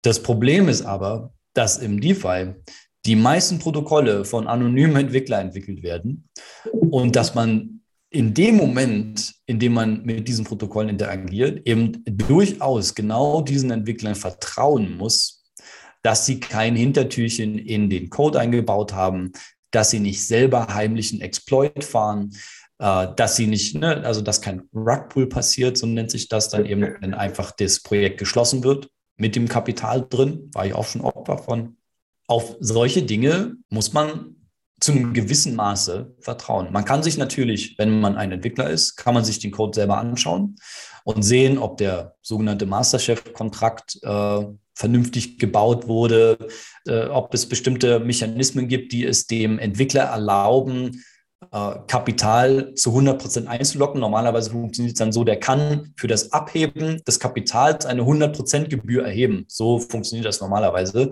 Und die kann er theoretisch aktivieren. Und dann kriegst du dein Kapital nicht mehr raus. Also du kriegst es raus, aber du zahlst ja die 100 Prozent Gebühr. Das heißt, es ist nicht draußen.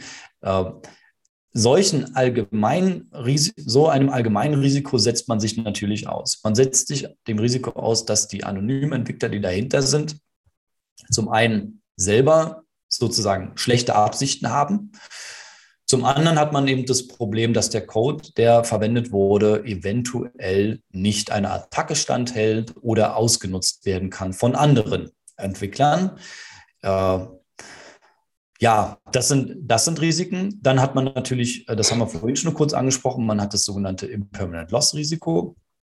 Das heißt, wenn man in volatilen Werten drin ist und sich die Währungs- äh, sich die, das Verhältnis der Währungen im Pool oder der Token im Pool verändert, dann erfolgt die Veränderung dieses Pools nur durch Einzahlen und Auszahlen von Geld. Und die Veränderung des Pools wird sozusagen durch das Marktumfeld, also durch andere Pools, durch oder sogenannte Orakelpreise, äh, wird das beeinflusst. Und es gibt extrem viele Bots, die Arbitrage betreiben auf den ganzen verschiedenen Chains.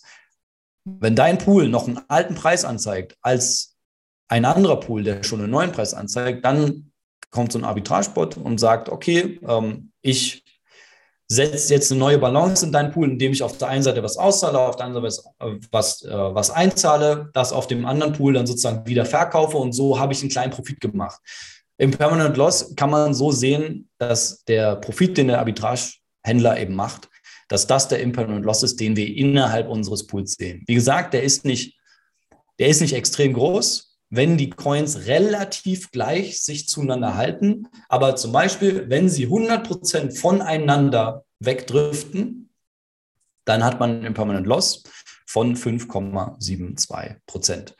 Ähm, und je größer diese Differenz wird, je schärfer wird auch dieser Impermanent Loss und der kann bis zu 50, 60 Prozent betragen, äh, das, den man dann verloren hat. Also man wäre besser damit, äh, man wäre besser damit gefahren, diese Token dann einfach zu halten.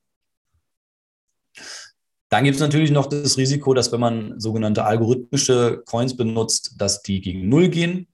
Das heißt, wenn eine Seite deines Pools gegen Null geht, dann ist der Impermanent Loss eben 100 Prozent, dann ist die andere Seite auch weg. Äh, wenn man zwei Seiten immer bedienen muss. Das ist eben bei dezentralen Exchanges immer so, bei dezentralen Börsen. Äh, das Risiko hat man dann auch. Ja, ja das mal so als äh, grobe Zusammenfassung. Es gibt insgesamt natürlich auch noch Infrastrukturrisiko etc. Die Blockchain kann sich ausschalten, wie wir es bei Solana für zwei, drei Tage gesehen haben. Sowas kann theoretisch auch noch passieren. Also es ist alles noch, ja, äh, nicht risikolos. Das ist mal klar.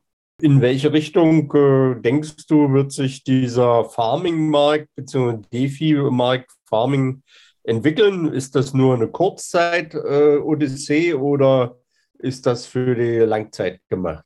Wie schätzt du das ein? Mhm. Also ich glaube, die klassischen Konzepte wie dezentrale Börsen und dezentrale Kreditmärkte, die werden in Zukunft weiterhin auch so existieren. Wir bewegen uns auch im Moment, es gibt ja ein ganz großes Rätsel oder ein, eine ganz große Herausforderung, die im, im DeFi noch nicht gelöst wurde. Und das sind die sogenannten undercollateralized, also äh, das sind Kredite, die ausgegeben werden, obwohl du das Kapital nicht hundertprozentig hinterlegst das Problem haben wir im Moment noch, dass wir das nicht, dass wir das nicht abbilden können. Im Moment ist es so, um dir Kapital aus, äh, auszuleihen, musst du dieselbe Menge oder noch mehr, meistens noch mehr, fast immer noch mehr, äh, an Coins auch vorher hinterlegen, an Coins oder Token hinterlegen als Wert. Dagegen kannst du dir dann eben Kapital ausleihen.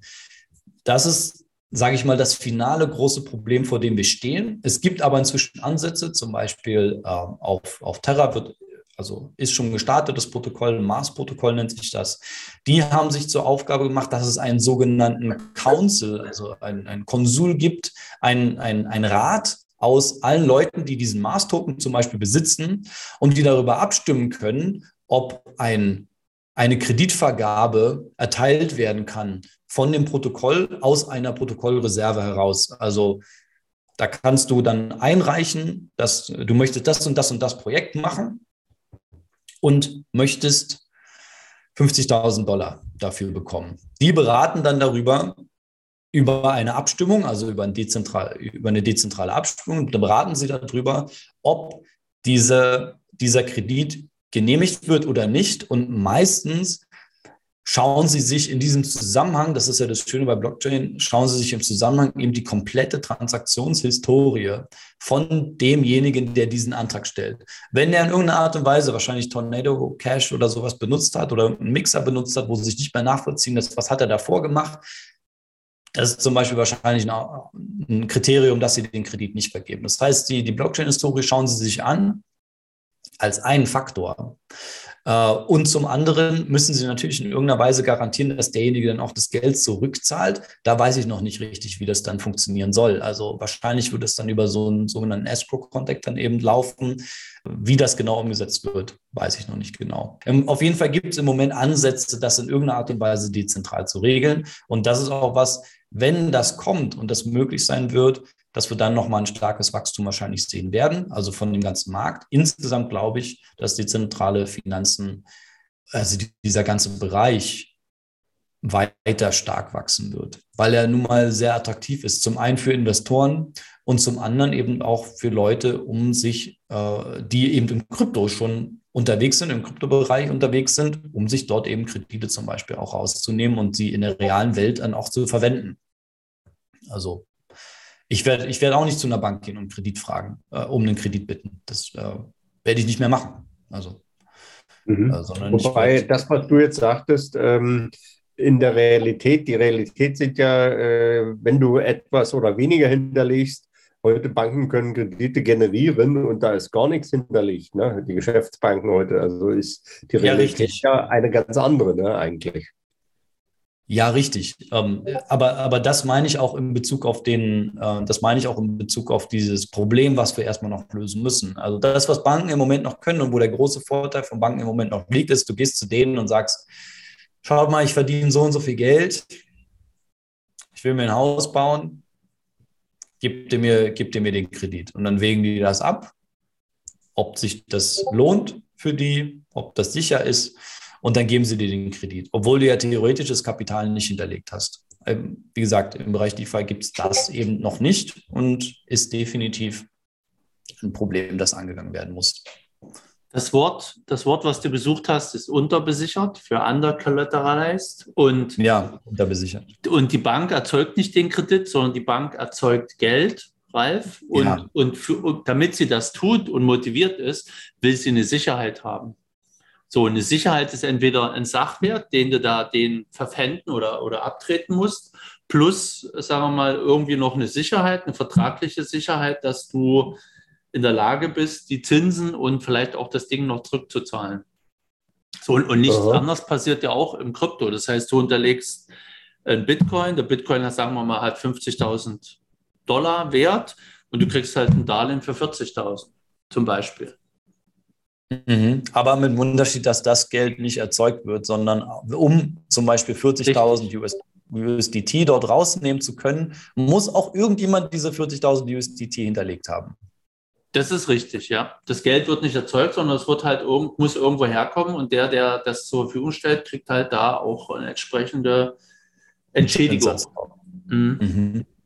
Genau. Und es ist auch so, dass zum Beispiel die, äh, also für den Investoren die Renditen, für den für den, der sich das Geld ausleiht, dann, oder für den Kunden dann eben die Zinsen, dass die sich auch äh, anhand von im Code festgelegter Regeln dann eben äh, verhalten. Das heißt zum Beispiel, wenn ein Pool, also sagen wir, wir haben noch 50.000 Dollar zur Verfügung und da kommt jemand und will 40 und nimmt sich diese raus, dann steigen die Renditen auf diesen Pool, also genau diesen ein, steigt dann extrem stark an, weil das Protokoll dann automatisiert Anleger anzieht und sagt, guck mal hier, jetzt gibt es gerade 40 Prozent auf deine US-Dollar oder deine USDT zum Beispiel, die du hier hinterlegst, weil der Pool ist gerade ziemlich ausgelastet, hat eine sehr hohe Nutzung im Moment.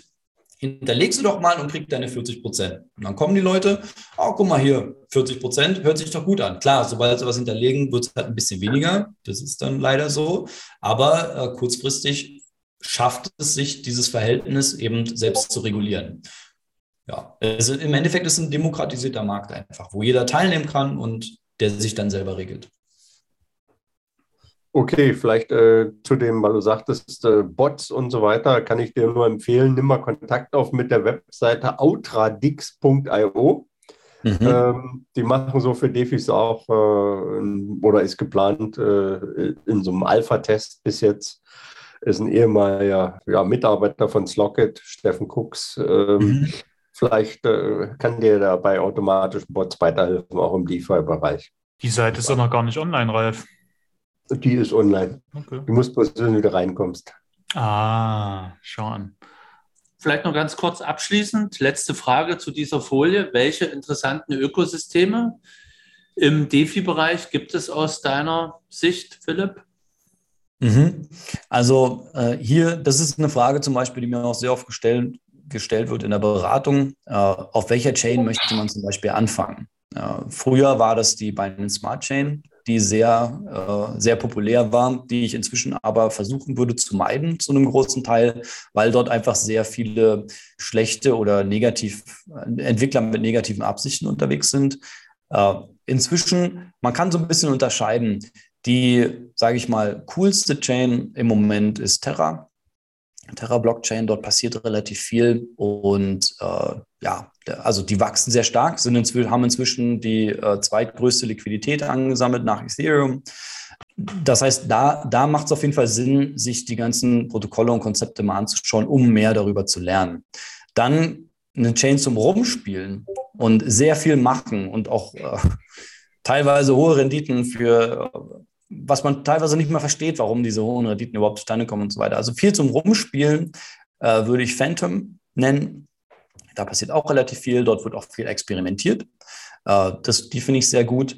Und äh, wer sich für ja, wer, wer sehr stark im, im Trading, im Handel drin steckt, äh, für den ist Solana, auch wenn Solana ab und zu mal ausfällt, für den ist Solana definitiv interessant, äh, weil dort sehr viele Derivate-Protokolle, Optionsprotokolle, ähm, strukturelle Produkte als äh, existieren und mit, die man dort mal ausprobieren kann. Also wer mehr dahinter steht, äh, kann sich auf jeden Fall äh, Solana mal anschauen. Ähm, ja, die Chains, auf denen die meiste Innovation, sage ich mal, stattfindet, ist aus meiner Sicht schon immer noch Ethereum. Äh, da sind nun mal die meisten Entwickler.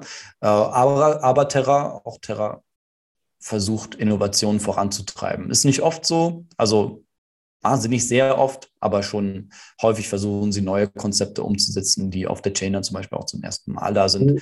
Ähm, das meiste gab es aber auf Ethereum schon einfach. Also wenn man dann danach sucht, findet man das auch. Wo ist denn eigentlich äh, das äh, dezentrale Konsortium zentral angesiedelt von Terra? Äh, soweit ich weiß, ich weiß nicht, ob die Terra Foundation Labs noch in Korea sind, aber wahrscheinlich schon, äh, beziehungsweise auch in Singapur.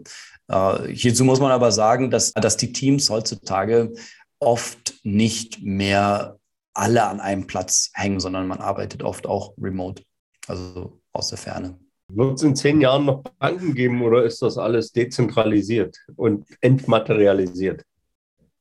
In zehn Jahren, ja, glaube ich schon. Der Prozess ist langfristiger, äh, den wir hier angestoßen haben insgesamt. Das wird wahrscheinlich noch länger glauben. Es wird auch einen wahrscheinlich sehr harten Kampf noch geben, wo ich nicht weiß, ob der gewonnen werden kann. Die Bankenwelt, die hat so dermaßen viel Kapital, dass sie natürlich auch sehr viele Dinge finanzieren können. Sie haben Einfluss auf Politik.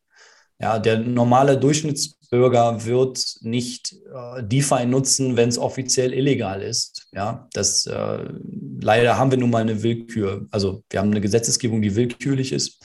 Und äh, das wird wahrscheinlich kommen in irgendeiner Art und Weise. Wir sehen ja jetzt schon, dass sehr stark gegen Stablecoins gewettert wird, weil natürlich die Banken und Zentralbanken ihre CBDCs, das ist aber übrigens auch mal eine interessante Thematik, äh, diese Central, äh, Central Bank Digital Currencies, die da kommen sollen, die machen eigentlich unsere Geschäftsbanken auch obsolet. Also, warum das, das dann so stark? Das stimmt nur bedingt. Das stimmt nur bedingt. Das kommt darauf an, ob äh, Zentren noch zugelassen werden, beziehungsweise ob, äh, nach welchem Modell man geht. Ich hatte zu ja, okay. meinem 50. Meetup äh, die CDBC-Konzepte, da war auch eine Bundesbankerin dabei, äh, ja. mal durchgesprochen. Ähm, aber ich Vielleicht erzählt man es denen aber auch nur. ne? Man sagt äh, ja, alles gut, bei euch, euch wird nicht viel passieren. Hm, ja, ja. So, okay, wir machen jetzt selber die Bankkonten für alle Bürger. Ciao. Äh, wer weiß, aber ich, also wer weiß, äh, ist wahrscheinlich auch ein bisschen eine politische und diplomatische Sache. Äh, wie dem auch sei, DeFi selbst werden die Banken wahrscheinlich eher weniger unterstützen. Sie unterstützen die Anlage in Bitcoin inzwischen ein bisschen mehr, aber dass du dezentrale Märkte nutzt und die Bank gar nicht mehr brauchst, das sehen die natürlich nicht gerne. Äh, ich glaube, dass der Kampf nicht vorbei sein wird in zehn Jahren. Noch nicht. Dazu, dazu haben wir eine zu tief verankerte Struktur in unserem Finanzsystem bis die aufgebrochen ist, bis so eine kritische Masse erreicht ist, die sagen, Banken brauchen wir nicht mehr. Das, äh, das naja, aber gegen wen wollen denn die äh, BlackRocks dieser Welt beim Bitcoin Krieg führen? Geht ja schlecht. Ja, bei Bitcoin, aber wir reden ja über DeFi. Und leider haben wir nun mal das Problem, dass, dass, dass DeFi eben nicht so dezentral ist, wie es sein sollte. Und äh, bei Bitcoin, äh, da sehe ich das ist ein interessantes Thema auf jeden Fall, ähm, sich die Frage zu stellen, wie funktioniert denn DeFi auf Bitcoin eventuell mit Entwicklung des Lightning-Netzwerks und auf darauf eventuell die Entwicklung von Smart Contracts kann natürlich theoretisch funktionieren. Allerdings ist Lightning ja auch nicht hundertprozentig äh, äh, äh dezentral, weil ja Transaktionen dann im eigenen Netzwerk ausgeführt werden. Ähm, ja, das technische Hauptproblem beim Bitcoin, was ich sehe, ist, dass äh, es nur einfache Verzweigungen kann, aber es ist nicht Turing-complete und deswegen äh, sind sowas wie allgegenwärtige Schleifen und zyklomatische Verquickungen, Komplexitäten, in sich Rekursivitäten eben einfach nicht möglich, äh, technisch. Aber das kann man äh, durch außerhalb Technisches lösen. Ähm, aber ja, Übersicht. Wir hatten ja auch jemanden schon bei uns im Podcast, der sagt, naja, die einzig wirklich dezentrale äh, Finanzanwendung ist der Bitcoin. Dem kann man ja. auch was abgewinnen, ne? dieser Meinung. Ja, und dadurch, dass, ja. du, dass du diese Rekursivität nicht mit drin hast, hast du eine sehr sichere Skriptsprache. Bei, bei Ethereum und seinen Klonen, wenn du da irgendeinen Programmierfehler hast, da hast du eine Dauerschleife. So, und, und die führt dann zu einem Ergebnis, was kein Ergebnis ist. Ja, ist richtig. Irgendwann ich glaube, ist Gas alle. Dann ist die Schleife genau. das Ende. Die Rechenzeit ist, ist alle, ja. So und, und klar, äh, es gibt ja schon, Rootstock macht das ja, die haben ja so ein, so ein Drei-Stufen-Modell auf der, auf der Grundebene, also Bitcoin, dann erste Ebene ist sowas ähnliches wie Lightning und äh, in der dritten Stufe äh, machen sie halt Smart Contracts. Und die arbeiten aber auch mit, mit Solidity als äh, Skriptsprache. Bloß von denen hörst du halt relativ nicht, nicht viel oder gar okay. nichts. Die hocken halt äh, bei mir weiter südlich in Argentinien. Okay. Da werde ich mal hinfahren in ein paar Jahren. In ein paar Jahren. Du planst ja voraus. Ja, äh, jetzt haben wir ja so viel jetzt schon zu, zu DeFi und zu Farming und zu Landing gehört. Aber was kommt denn nach dem ganzen Spaß, deiner Meinung nach? Was kommt mhm. nach DeFi und NFT-Hype? Mhm. Ich, ich habe eine Vermutung, was im Bereich DeFi äh, als nächstes eventuell kommt. Äh, wir sehen es ja jetzt schon sehr stark. Zum einen ist natürlich der, ja, der Trend Metaverse.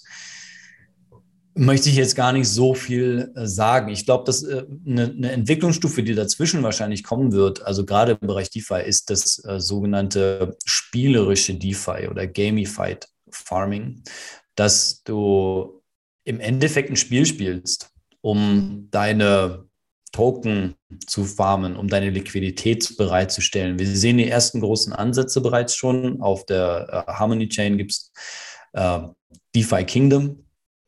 Äh, Jewel Token. Genau, mit dem ja. Jewel Token, der ähm, was sehr populär ist, äh, wo es sehr viele Leute gibt, die da ihre Helden Leveln und so. Ich habe es noch nie gespielt. Ich habe die Exchange ab und zu mal benutzt, also die Börse mal benutzt, aber äh, habe jetzt nicht angefangen, dort äh, meinen Charakter aufzubauen oder sowas. Äh, aber das kann es gut sein, dass es mehr und mehr kommt. Also Play to Earn, also Spiele, um zu verdienen. Das wird sehr wahrscheinlich mehr, sein, mehr werden.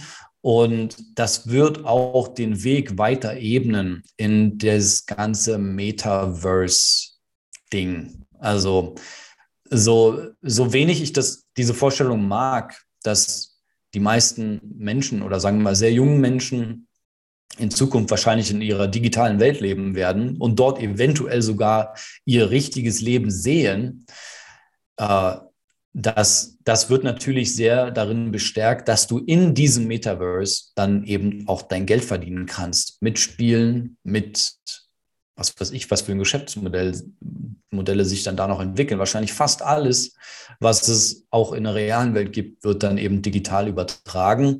Ähm, bis es mit dem Metaverse aber so richtig losgeht, glaube ich, vergehen noch so, so drei, vier, fünf Jahre, bis das so ja, richtig groß und populär wird. Im Moment befinden sich sehr viele Spiele in Entwicklung, äh, sehr gute Spiele. Man wartet ja äh, auf die, wie heißt denn das nochmal? Äh, Unreal Engine. Unreal Engine 5 oder so. Äh, ich, ich kenne mich mit Spielen nicht aus, äh, ehrlich gesagt. Ich weiß nicht, welche Version von Unreal Engine, äh, auf, auf die da sehr viele warten. Fakt ist aber, dass die meisten NFTs und die meisten Spiele, die in dem Bereich Play to Earn entwickelt werden, mit dieser Unreal Engine kompatibel sein werden. Das heißt, Spiele werden in Zukunft nicht mehr mit vom Spiel bereitgestellte Charaktere gespielt werden, sondern du kannst mit deinem NFT dann eben in diese Spiele reingehen und das dann eben spielen. Also diese Verknüpfung kommt sehr wahrscheinlich und kommt sehr wahrscheinlich auch schon bald. Ähm, Im Bereich NFTs sehen wir jetzt auch langsam den Trend und da muss ich sagen, finde ich beunruhigend, aber auch interessant, dass zum Beispiel Nike diesen Trend sehr stark anführt. Die sogenannten Digital NFTs, also physisch und digital zusammengezogen, wo du eben eine, Realwelt, eine Realweltverknüpfung mit deinem NFT hast. Das heißt zum Beispiel, du hast ein NFT und das ist eine Eintrittskarte für irgendwelche Konzerte. Oder was, äh, was Nike eben gemacht hat, die haben diese Clone X, haben sie äh, äh mit RFTK Studios oder so heißen die, äh, das, das gehört Nike, dieses Studio, haben sie eben NFTs äh, kreiert, die du dann eben minden konntest und kaufen konntest. Und für diese NFTs kann, kann jeder Dinge kreieren. Und was jetzt zum Beispiel schon die ganze Zeit gemacht wird, es werden irgendwelche Häuser kreiert für diese NFTs, die du dann innen ausstatten kannst und irgendwelche äh, Modebekleidungen und so weiter werden dann gedroppt und die kannst du dann da aufhängen und du kannst dir das einrichten und was weiß ich nicht alles. Also äh, ich, ich ich kenne da ein paar Leute, die, die sind da sehr tief drin und ich muss sagen, es ist einfach nur für mich, für mich erschließt sich die ganze Nummer nicht richtig, aber ich sehe, dass der Trend kommt. Und äh, zum Beispiel ein Investment, was ich auch laufen lasse, einfach, ist Luxo. Luxo ist äh, eine Blockchain, die den Standard für NFTs in Zukunft wahrscheinlich bereitstellen wird. Ähm, ist von Fabian Vogelsteller gegründet, der hat auch den ERC 721 Standard gemacht und ich glaube auch den ERC 20 Standard hat er auch gemacht. Ja. auch schon bei uns, ne? Da hatten wir auch einen, einen, einen Werkstudenten schon bei uns in ja. der Folge und der Ralf ja. hatte den auch schon in seinem, in seinem Meetup, sogar den, den Herrn Vogelsteller, den Fabian. Ja, cool. Ja, cool. Genau. Also äh, ich glaube auf jeden Fall, dass er, er das drauf hat und ich verstehe nicht die ganzen Trends innerhalb von NFTs, aber ich kann, ne, ich kann die Infrastruktur, ich kann in die Infrastruktur entwickeln, äh, investieren. Also mache ich das, das, was man halt so halbwegs versteht. Kommen wir zur Abschlussfrage. Wer ist und wo wohnt Nikolas van Saberhagen? Ja, ich hätte, äh, ich habe die Frage schon mal irgendwann gelesen vor, vor ein paar Wochen, als du mir die Präsentation das erste Mal geteilt hast. Da hätte ich googeln sollen. Ich habe es nicht gemacht. Daher meine Vermutung ist, entweder in Niederlanden oder auf äh, den, ich weiß, wo wohnen denn viele Niederländer? Irgendwo in der Karibik gibt es doch diese Inseln, wo viele Niederländer Niederländische Antillen. ABC-Inseln Aruba, Bonaire und Curaçao. Genau, Curaçao oder sowas. Da würde ich es vielleicht vermuten. Das wäre so ein exotischerer Ort für jemanden mit so einem eher niederländischen Namen. Wer das ist, kann ich nicht sagen. Ich habe leider nicht gegoogelt. Ich habe den Namen auch noch nicht gehört. Hätte ich ihn hören sollen? Ja, du hättest ihn hören sollen. Du hättest unsere anderen Podcasts mal anhören sollen. Dann hättest ah, du auch gesehen, dass wir den Herrn Luxor ähm, da mal schon mal drüber geredet haben und auch noch ein paar andere Sachen. Also der Nikolaus von Saberhagen ist meine Theorie, dass das der gleiche ist, der hinter ähm, Satoshi Nakamoto steckt. Mhm. SN als ähm, sollte also Abkürzung als Buchstaben und und meine Vermutung von Satoshi Nakamoto und Nikolaus von Saberhagen ist, dass dahinter Nick Sabo steckt. Und bei, bei ja. Nick, Nikolas hast du die ersten drei Buchstaben von Nick drin und bei Saab ähm, von Sabo auch mit drin. Hm. Und, und wo, wo hat er dann den Namen und wo hat er den Namen verwendet? Mario? Das äh, meines Wissens nach im, im White Paper, was Monero zugrunde liegt, in der ersten Iteration, was mal aus dem mal Monero entstehen sollte später mal. Für den, für den Kryptonode-Algorithmus. Äh, also diesen Kryptographie-Algorithmus, den äh, Monero verwendet hat am Anfang. Ah, okay. Und das, so wie das der das, Alex Arnage erzählt hat, auch wieder etwas aus dem Bereich von Harry Potter, oder? Der Nikolaus von Saberhagen? Oder habe ich das, ist das, war das was anderes? Nee, das war, ich, was anderes. Das war was anderes. Okay, dann vergesst das bitte ganz schnell. Schneid es am besten raus, Tor. Nein, das ist ja peinlich. Das nee, das ist nicht peinlich. Ich kann jetzt auch nicht 100% sagen, 100% Sicherheit sagen, dass das falsch ist, aber ich glaube nicht. Aber irgendwas ja. mit, mit, Harry Potter war da aber auch. Ach, das war bei Mimpel Wimpel. Ach, Mimble Wimble war das, genau. Da war das, naja. Aber da hat man ja auch den Alex Anarcho dazu, sagen wir mal, vergattert gehabt, äh, was dazu zu erzählen. Ja. Ist okay, auf alle Fälle eine interessante Geschichte, weil das quasi der, der, das Bitcoin ist mit einer ordentlichen Privatsphäre. Ne? Was Bitcoin ja. Wollte ich gerade sagen, wäre interessant, wenn, wenn Nick Sabo an Monero mitentwickelt hat oder zumindest am Konzept. Das ja. äh, hatte ich so nicht auf dem Schirm. Äh, Privatsphäre ist sowieso, das ist ein, ich glaube, dass das ein Trend ist, der jetzt in 2022 und 2023 sehr, sehr stark anschieben wird. Und gerade im Bereich DeFi haben wir noch nicht viel Privatsphäre. Es gibt Secret Network zum Beispiel oder jetzt auch Oasis, ähm, die sich das zur Aufgabe gemacht haben. Railgun auch noch. Ja. ja. Ähm, also so einige Ansätze jetzt auf jeden Fall, die jetzt auch langsam größer werden wieder. Und äh, zum Beispiel Secret Network ist ganz interessant. Dort kann man dann Farming mit Monero betreiben was ganz cool ist. Es gibt eine Bridge zwischen Monero und Secret Network. Kannst du deine Monero-Token reinbridgen und äh, ist halt DeFi mit Privatsphäre per Default, sagen die immer, Privacy per Default. Äh, das ist deren Ansatz und finde ich, äh, find ich gut. Sind wir heute durch? Dann danken wir dir, Philipp, für deine ausführlichen Antworten auf die Fragen. ja, ich hoffe, ich habe nicht zu viel gequatscht. Danke auf jeden Fall Nö, für, äh, dass ich hier. Auch nicht zu viel, eher zu wenig. Ah, okay. Wir können ja nochmal ein Follow-up machen und nochmal richtig ins Detail gehen. Richtig, wir ja. können noch mal ein paar Sachen ein bisschen tiefer abklopfen, Terra, Luna und, und noch ein paar andere Sachen. Äh, mhm. Ich denke mal, da bietet sich auch noch genug äh, Gesprächsstoff, dass wir da halt auch noch mal in den nächsten Monaten irgendwann ein, ein Folgegespräch machen können. Nach, nach unserer Stippvisite in El Salvador. Ja, richtig. Äh, das wird auf jeden Fall interessant. Also wenn das steht, ich äh, werde mir versuchen, das zusammenzuplanen. Mhm. Und äh, wäre auf jeden Fall eine interessante Sache. Ja. Man kann es aber natürlich noch auch mit was verbinden. Ne? Also dann das ist richtig, da, ja. Wir werden es mit, ein, mit einem Bier verbinden. Ja, wunderbar. Okay, ja, danke euch auf jeden Fall, dass ihr mich eingeladen habt. Äh, mhm. Ist interessant, mal in einem Podcast zu sein. So, und für alle anderen, folgt uns auf YouTube oder äh, folgt in unseren Nee, geht in unsere Podcast-Kanäle auf den diversen Plattformen und dann bis zum nächsten Mal. Bis bald. Tschüss. Ciao. Ciao.